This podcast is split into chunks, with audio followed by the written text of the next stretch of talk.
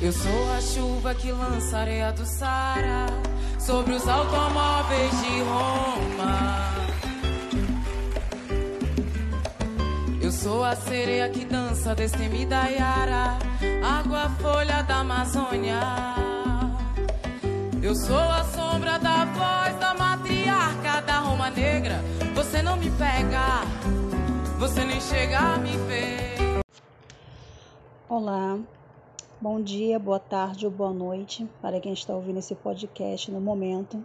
O meu nome é Elaine Sotero, eu sou aluna no mestrado em Educação no programa de pós-graduação Proped UERJ e esse podcast foi criado com o intuito de deixar minhas impressões e significações acerca das disciplinas redes educativas e culturais, cotidianos e currículos que foi ministrada pelas professoras Estela Guedes e Rosemary Santos. Assim que foi disponibilizada a emenda da disciplina, me senti contemplada, contemplada com tantos autores e autoras negras, pois durante toda a minha trajetória acadêmica nunca vi uma emenda tão rica de pensadores negros. Dei saltos de alegrias, pois alguns escritores dialogam com o projeto que venho desenvolvendo acerca de como se dá as relações entre a trajetória de mulheres negras migrantes, representadas em filmes ou não, e as experiências de mulheres negras brasileiras, pensando na importância dessa questão nas redes, nas redes educativas, nos currículos e nos cotidianos, propondo assim, através de conversas, dialogar acerca do tema. E para me ajudar a me aprofundar com afinco ainda mais acerca de histórias e trajetórias de mulheres negras, não me faltou autoras e estudiosas com história de vida, de luta, que resistiram e me impulsionam a estar aqui.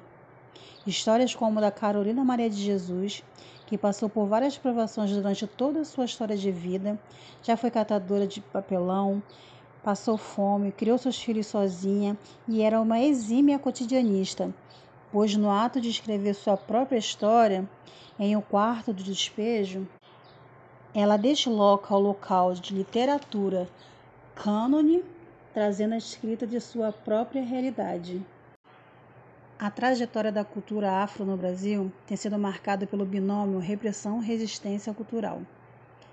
Vimos e discutimos durante as aulas que nesse processo histórico a cultura afro é tida como uma cultura resistente, uma vez que sobreviveu aos obstáculos e às condições desfavoráveis que os negros e negras encontraram no Brasil.